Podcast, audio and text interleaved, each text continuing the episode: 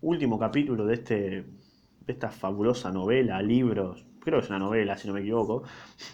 Se lo preguntaba al final, ¿viste? Nunca se fijaba al principio, ¿viste? Creo que es una novela, sí. Estoy un 88% seguro de que es una novela. Último capítulo, o último texto, no sé. Es como que no, no siento que hayan sido capítulos, porque a ver, tienen una correlación cronológica, pero tipo, como que cada uno tiene su, su particularidad y me, me, hubiese gustado que continúe esa historia y poder engancharme con una historia, como por ejemplo Spender, ¿no? Que, ah, Spender, la puta madre, ¿cómo, cómo, cómo va a morir Spender, amigo? No puede morir Spender, XD. Bueno, último capítulo, voy a intentar disfrutarlo lo máximo posible, espero que...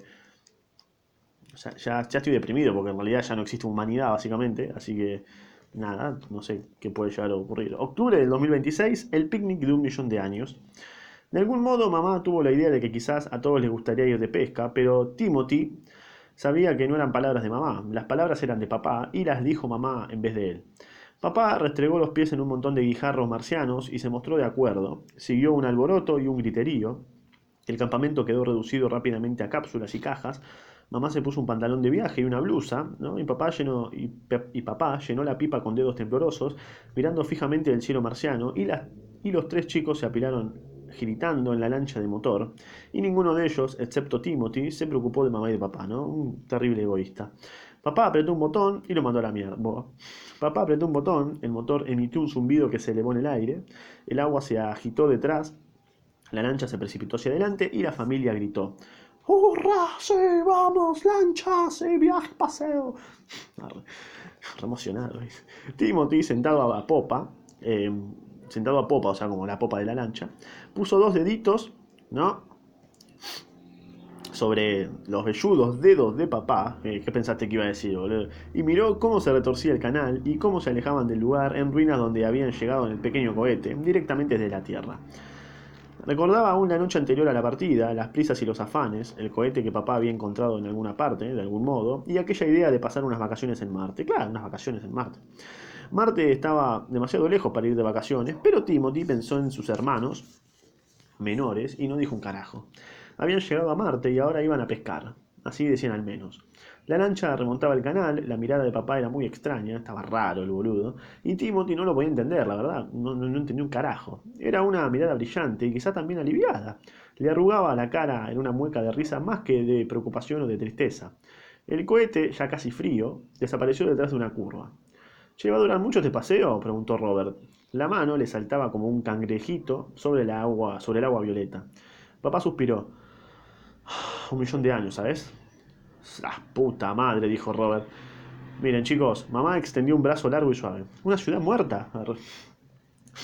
Los chicos miraron con una expectación fervorosa, ¿no? Y la ciudad muerta estaba ahí, boludo, muerta solo para ellos, adornada, adorna, adormilada en el cálido silencio estival puesto allí por algún marciano hacedor de climas. Y papá miró la ciudad como si le gustase que estuviera muerta. Era unas pocas piedras rosadas, ¿no? Una pelotudez en realidad, porque eran piedras rosadas dormidas sobre unas dunas, unas columnas caídas, un templo solitario y más allá, otra vez, las extensiones de arena. Nada más, una pelotudez. Un desierto blanco a lo largo del canal y encima un desierto azul, o sea, no había nada del otro mundo. De repente un pájaro, bueno, sí, en realidad sí, ahí había algo de otro mundo, XD. De repente un pájaro atravesó y dice, estás dando un paseo por Marte, Gonzalo. ¿Qué o sea, ¿por qué no te sorprendes con eso? Ya me parece bastante sorprendente estar viajando en Marte en un canal pescando, tipo como que...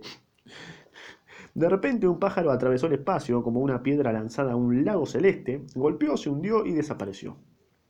Papá lo miró con ojos asustados.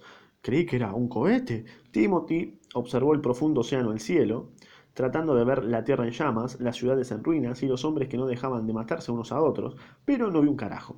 La guerra era algo tan apartado y lejano como el duelo a muerto de dos moscas bajo la nave de una enorme catedral silenciosa, e igualmente absurda, claramente. ¿no? William Thomas se enjugó se, enjugó la frente y sintió en el brazo la mano de Timothy, como una tarántula joven arrobada. ¿Qué tal, Timmy? Muy bien, papá. Timothy no alcanzaba a imaginar qué estaba funcionando ahora dentro de ese vasto mecanismo adulto ¿no? que tenía al lado. Era un hombre de gran nariz aguileña, tostado y despellejado por el sol, de brillantes ojos azules, como las bolitas de ágata con que había jugado en la tierra en las vacaciones de verano, y de piernas largas y gruesas, como columnas envueltas en pantalones holgados. Che, pa, ¿qué estás viendo? Ah, estoy buscando lógica terrestre. ¿Qué decía el viejo? Imagínate que estás con tu viejo así. Che, ¿para qué estás viendo? Eh, no, estoy, estoy, buscando lógica terrestre. ¿Qué dices, boludo? Estás mal. ¿Qué, Habla bien. Estoy buscando lógica terrestre. Sentido común. Gobierno honesto. Paz y responsabilidad, ¿sabes? claro, eh, sí, boludo. Lo que todos buscamos, claramente. Un capo. ¿Todas esas cosas están allá arriba? No, no, que no las encontré. Ya no están acá. Y, ningún, y nunca volverán a estarlo. Quizás nunca lo tuvieron. ¿Qué? Mirá, mirá el pescado dijo papá señalando el agua. Ese hizo el pelotudo, ¿no? Tremendamente. Se oyó un clamor de voces de soprano y los tres chicos doblaron los cuellos delgados sobre el canal, sacudiendo la lancha diciendo ¡Oh! ¡Ah! Un anillado pez de plata nadaba junto a ellos y de pronto onduló y se cerró como un iris, devorando unos trocitos de comida. Papá miró el pez y dijo con voz grave y serena: Es como la guerra. La guerra avanza nadando, ve un poco de comida y se contrae. Un momento después, ya no hay tierra. William, dijo mamá. Perdona, perdona, perdona, dijo papá. Inmóviles, en silencio, miraron pasar las aguas del canal, frescas, veloces y cristalinas, y solo se oía el zumbido del motor, el deslizamiento del agua, el sol que dilataba el aire. Che, ¿cuándo vamos a ver a los marcianos? preguntó Michael. Eh, quizá muy pronto, dijo papá. Esta noche, capaz. Oh, pero los marcianos son una raza muerta, dijo mamá. No, cualquiera, ¿qué decís? Yo les voy a enseñar a algunos marcianos, replicó papá. Timothy frunció las cejas, pero no dijo nada, ¿viste? Todo era muy raro ahora. Las vacaciones y la pesca y las miradas que se cruzaba la gente. Los otros dos chicos ya estaban buscando marcianos y protegiéndose los ojos con las manitas examinaban los petreos bordes del canal a dos metros por encima del agua. ¿Pero cómo son los marcianos? preguntó Michael. Papá se cagó de risa de un modo extraño y Timothy vio que un pulso le latía en la mejilla. ya, ya lo vas a ver cuando lo veas. Eh, sí, ya lo, vas, ya lo vas a saber cuando lo veas, en realidad, tendría que haber dicho. La madre era esbelta y suave, con una trenza de pelo de oro rizado en lo alto de la cabeza, como una tiara y ojos morados con reflejos de ámbar, del color de las aguas profundas del canal cuando la corriente se deslizaban a la sombra. ¿eh? ¿Qué tal? Se le podían ver los pensamientos nadando como peces en los ojos, claramente, o sea, cualquier mujer se le ve eso. Unos brillantes, otros sombríos, unos rápidos y fugaces, otros lentos y pacíficos, y a veces, como cuando miraba la tierra, los ojos eran solo color y nada más. Estaba sentada a proa, con una mano en el borde de la lancha y la otra sobre los oscuros pantalones azules del marido, tocándole bien la poronga. Una... Basta, Gonzalo, deja de pelotudeces. Una línea de piel tostada por el sol le asomaba bajo la blusa, abierta como una flor blanca. Dios mío. Miró hacia adelante y como no pudo ver con claridad, miró hacia atrás, hacia su marido, y reflejado en sus ojos vio entonces lo que había delante. Y como él añadía algo de sí mismo a ese reflejo, una resuelta firmeza, la mujer se tranquilizó y la aceptó, y se volvió otra vez, comprendiendo de pronto dónde tenía que buscar. Timothy miraba también, viste, no, era boludo, pero solo veía un canal recto, como una línea de lápiz violeta que cruzaba un valle amplio y poco profundo. Las colinas antiguas y bajas se extendían hasta el borde del cielo y el canal continuaba, viste, atravesando unas ciudades que, no sé, habrían sonado como escarabajos dentro de una calavera si alguien las hubiese sacudido. Eran 100 o 200 ciudades que dormían envueltas en los sueños de los tibios días del verano y en los sueños de las noches frías de invierno. La familia había viajado ya millones de kilómetros para esto, claramente, ¿no? Una excursión de pesca. ¿no? Hiciste un millón de kilómetros para pescar. Estás, estás realmente al pedo.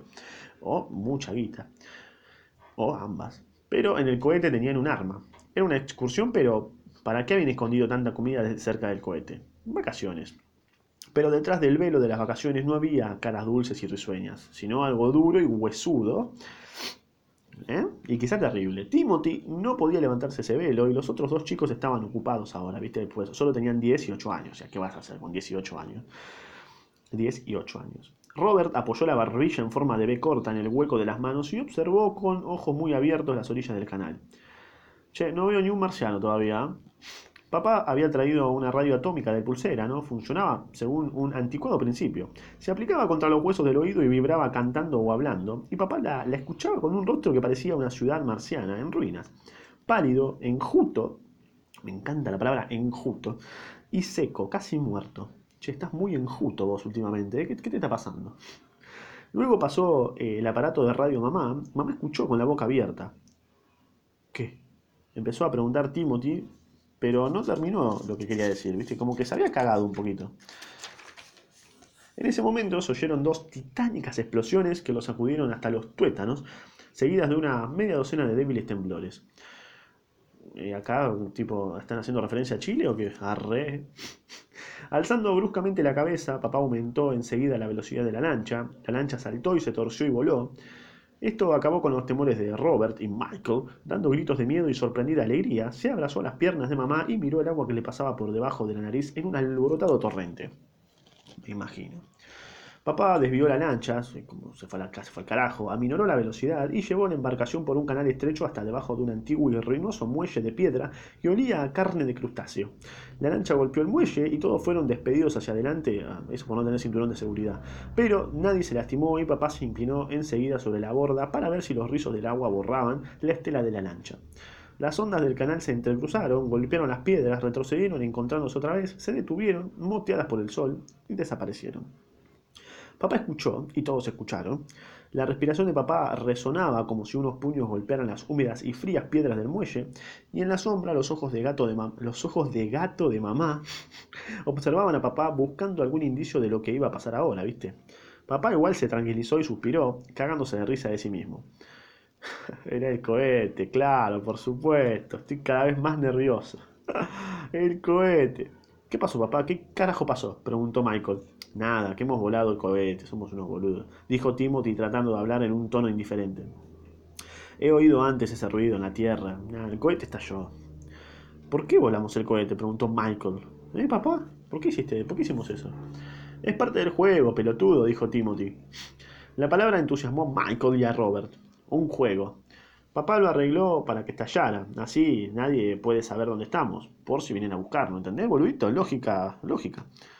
¡Qué bien! ¡Un secreto! Asustado por mi propio cohete, le dijo papá a mamá. Estoy muy nervioso. Es tonto pensar en otros cohetes. Quizás uno, sí, Edward y su mujer consiguieron salir de la Tierra, ¿no? Pero... Se llevó otra vez el diminuto aparato de radio a la oreja y dos minutos después dejó caer la mano como quien deja caer un trapo. Por fin se acabó, le dijo mamá. La radio acaba de perder la onda atómica. Ya no hay más estaciones en el mundo. Solo quedaban dos en estos últimos años. Todas cayeron ahora y ahora y así seguirán probablemente. ¿Por cuánto tiempo, papá? preguntó Robert. Y quizá vuestros bisnietos volverán a oírlas, contestó papá. Una tranquilidad. Y tuvo una sensación de terror, derrota y resignación que alcanzó a los niños. Sí, como que ya se está terminando la humanidad y el libro. No quiero terminar el libro, porque significa que la humanidad termina. Finalmente papá guió otra vez la lancha hacia el canal y continuó el paseo. Se van a morir. Ya sé que se van a morir. Se hacía tarde, el sol descendía, como River. Una hilera de ciudades muertas se extendía delante de ellos a lo largo del canal, y papá les habló a sus hijos muy serenamente y en voz baja. Muchas veces en otros tiempos había mostrado inaccesible y severo, pero ahora les hablaba acariciándoles las cabezas y los niños lo notaron. Es como que ya es el juicio final, básicamente, ¿viste? Como que se está viniendo, ya está, Cabió, muchachos, ¿eh? Mike, elegí una ciudad. ¿Qué decís, pa? Elegí una ciudad, dale, cualquiera. Bueno, dijo Michael, ¿cómo la elijo? eligiendo, pelotudo. Elegí la que más te guste. Y vosotros, Robert, Tim, elegid también la que más os guste. Yo quiero una ciudad con marcianos, dijo Michael. Bueno, la vas a tener, dijo papá, te lo prometo. Hablaban con los chicos, pero miraba a mamá, viste. En 20 minutos pasaron ante seis ciudades. Papá no volvió a hablar de explosiones. Prefería aparentemente divertirse con sus hijos, verlos reír a cualquier otra cosa. Claro, últimos momentos de tu vida, claro, querés pasarla por lo menos bien, ¿viste? A Michael le gustó la primera ciudad, pero los demás no le hicieron caso, pues no confiaban en juicios apresurados, y la segunda ciudad no le gustó a nadie. Era un, campamento terrestre de casas de madera que ya estaba convirtiéndose en serrín, y la tercera le gustó a Timothy porque era grande. La cuarta y la quinta eran demasiado pequeñas y la sexta provocó la admiración de todos, incluso de mamá, que se sumó a los ¡Ah! y ¡Oh! y a los ¡Mirá eso! Era una ciudad de 50 o 60 enormes estructuras, en pie todavía. Había polvo en las calles de piedra, uno o dos surtidores latían aún en las plazas, y lo único vivo, unos chorros de agua a la luz de la tarde. Esta es la ciudad, dijeron todos. Papá guió la lancha hacia un muelle y desembarcó de un salto. Ya estamos. Esto es nuestro y acá vamos a vivir desde ahora. ¿Desde ahora? exclamó Michael, incrédulo, ¿no? poniéndose de pie. Miró la ciudad y se volvió parpadeando hacia el lugar donde había estado el cohete. ¿Y el cohete? ¿Y, y, y Minnesota? Acá, dijo papá, y tocó con el aparatito de radio la cabeza, la cabeza rubia de Michael. Escucha. Michael, escucha. Michael escuchó, perdón. No, no escucho nada, dijo. Y bueno, nada, nada, para siempre. No más Minnesota, no más Minneapolis, no más cohetes, no más tierra, muchachos. Michael meditó unos instantes ¿no? en la fatal revelación y rompió en unos sollozos entrecortados. Y sí, me imagino, tipo, como que es, picante lo que te está diciendo. Espera, Mike, le dijo papá enseguida. Te doy mucho más en cambio. Michael, intrigado, contuvo las lágrimas, aunque dispuesto a continuar si la nueva revelación de papá era tan desconcertante como la primera. Te doy esta ciudad, Mike. Es tuya. ¿Mía? Sí, sí, de los tres. Tuyo y de Robert y de Timothy. Exclusivamente vuestra. Timothy saltó de la lancha. Todos nuestros, sí, vamos la puta madre, todo. Continuaba jugando con papá y jugaba a fondo y bien, y más tarde, cuando todo concluyera y se aclarara, podría separarse de los demás, ¿no? Y cagarlos, y llorar a solas diez minutitos. Pero ahora era todo un juego, era todavía todo un juego y una excursión familiar, y los otros dos chicos tenían que seguir jugando, ¿viste? Como que tienen que aparentar que estaba todo bien, cuando en realidad no. Dos planetas extinguidos. Mike y Robert saltaron de la lancha y ayudaron a mamá, Cuidado con vuestra hermana, dijo papá, y nadie supo hasta más tarde lo que quería decir. Entraron en la vasta ciudad de Piedra Rosada, hablándose en voz baja, pues las ciudades muertas invitaban, ¿no? o invitan en realidad, a hablar en voz baja y observaron la puesta del sol. Dentro de unos cinco días, dijo papá, volveré al lugar donde estaba el cohete y recogeré la comida escondida en las ruinas y la voy a traer acá, dale. Después buscaré a Bert, Edward, su mujer y sus hijas. ¿Hijas? preguntó Timothy. ¿Cuántas? Cuatro. Uh, eh, ¿Están buenas? Ya veo que eso nos traerá preocupaciones, dijo mamá, meneando la cabeza. ¿Por qué? Chicas, dijo Michael y torció la cara como una vieja y pétrea imagen marciana. Chicas, laspo. ¿También vienen en cohete? Sí, si consiguen llegar, los cohetes familiares se construyen para ir, la, para ir a la Luna y no a Marte. Nosotros tuvimos suerte, la verdad tenemos un culo tremendo. ¿Y dónde conseguiste el cohete? susurró Timothy mientras los otros dos chicos corrían adelantándose. Y lo guardé durante 20 años, ¿viste, Tim? Lo escondí esperando no tener que usarlo. Y bueno, supongo que tenía que habérselo entregado al gobierno para la guerra, pero pensaba constantemente en Marte. Y en un picnic. Eso, eso, sí. Eh, esto, esto queda entre nosotros igual, ¿eh? Sí, obviamente. ¿De a quién se lo van a contar? No hay nadie. Cuando vi que todo acababa en la Tierra y después de haber esperado hasta el último momento embarqué a la familia. También Bert Edwards tenía escondido un cohete, pero nos pareció mejor no partir juntos por si alguien intentaba derribarnos a tiros. ¿Y por qué volaste el cohete, papá? ¿Sos boludo? Y para que nunca podamos volver. Y de este modo, además, si alguno de aquellos malvados viene a Marte, no sabrá que estamos aquí. ¿Y por eso mirás siempre el cielo? Sí, es una boludez, ¿viste? Pero no nos van a seguir nunca, tranquilo. No tienen con qué seguirnos. Me preocupo demasiado solamente. Esto me, me hago mucho la cabeza. Mike volvió corriendo. ¿Esta ciudad es de veras nuestra, papá? Todo el planeta es nuestro, boludo. No, no es que no hay nadie. Sos tarado, mirá. Todo el bendito planeta.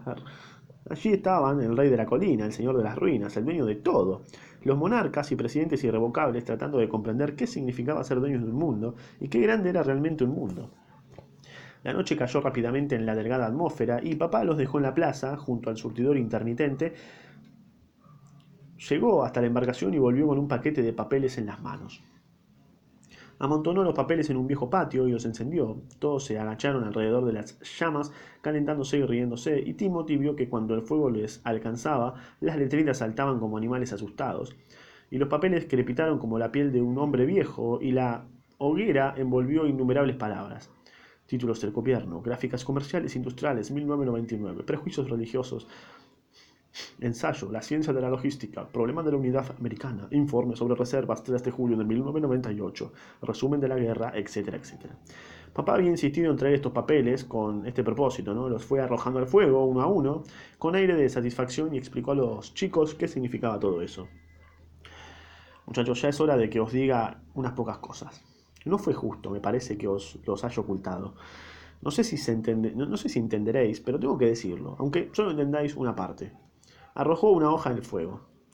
Estoy quemando toda una manera de vivir, de la misma forma que otra manera de vivir se quema ahora en la tierra. Perdónenme si les hablo como un político, pero al fin y al cabo soy un ex gobernador, ¿no? Un gobernador honesto. Por eso me odiaron, ¿sí, che? La vida en la tierra nunca fue nada bueno.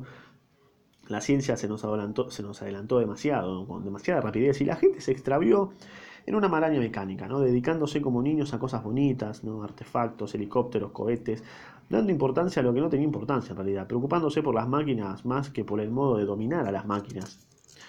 Las, guerras crecieron y crecieron y por último nada, acabaron con la Tierra. Por eso han callado las radios, por eso hemos huido. Hemos tenido suerte y no quedan más cohetes. Ya es hora de que sepan que esto no es una excursión de pesca. He ido demorando el momento de decirlo, pero bueno, la Tierra ya no existe. No está más un fiambre, ya está. Ya no habrá viajes interplanetarios durante muchos siglos, quizá nunca. Y aquella manera de vivir fracasó y se estranguló con sus propias manos. Son jóvenes. Repetiré estas palabras todos los días hasta que entren en, vosotros.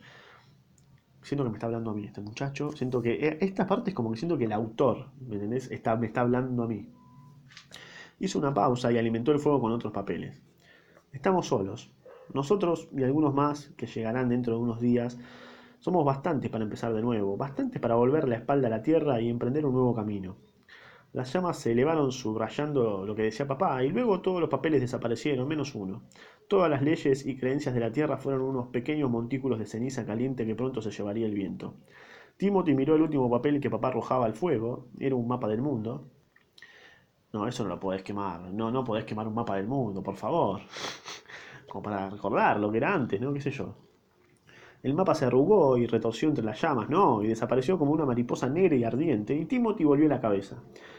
Ahora os voy a mostrar a los marcianos. Venid todos. Ven, Alice, dijo papá tomando a mamá de la mano.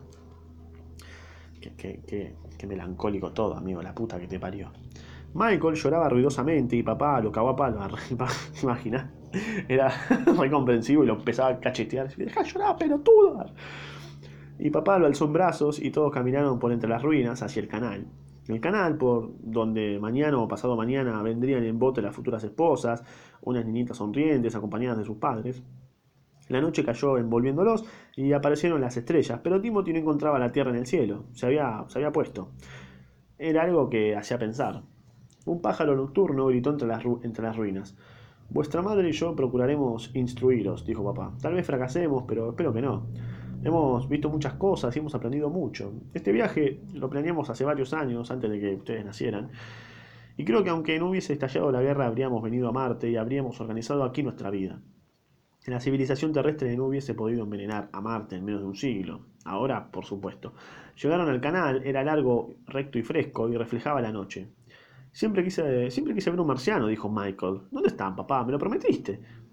Ahí están, dijo papá, sentando a, Michael en el, sentando a Michael en el hombro y señalando las aguas del canal. Los marcianos están ahí, boludo. Timothy se estremeció.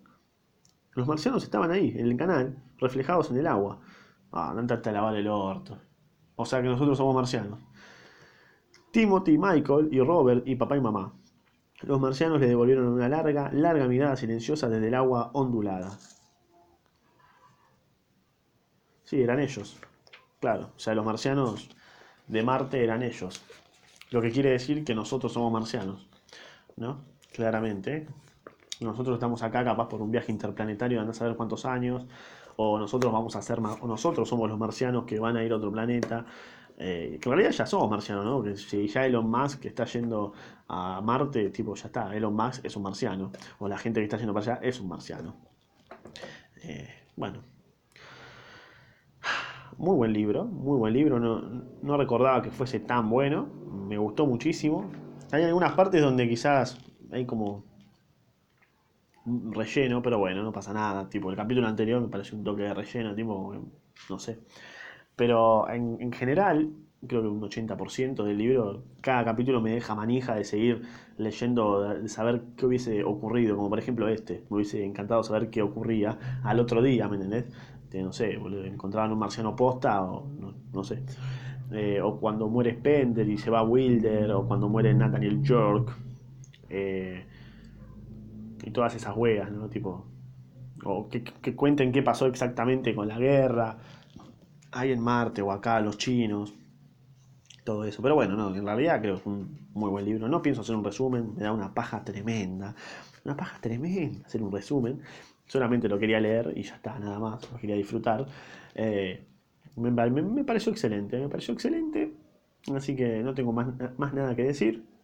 Espero que te haya gustado, espero que te hayas bancado todo el libro conmigo. Si lo hiciste, la verdad te felicito. Tenés una paciencia de acero, hermano. Así que nada, ese fue el picnic de un millón de años. En realidad esto fue Crónicas Marcianas, XD.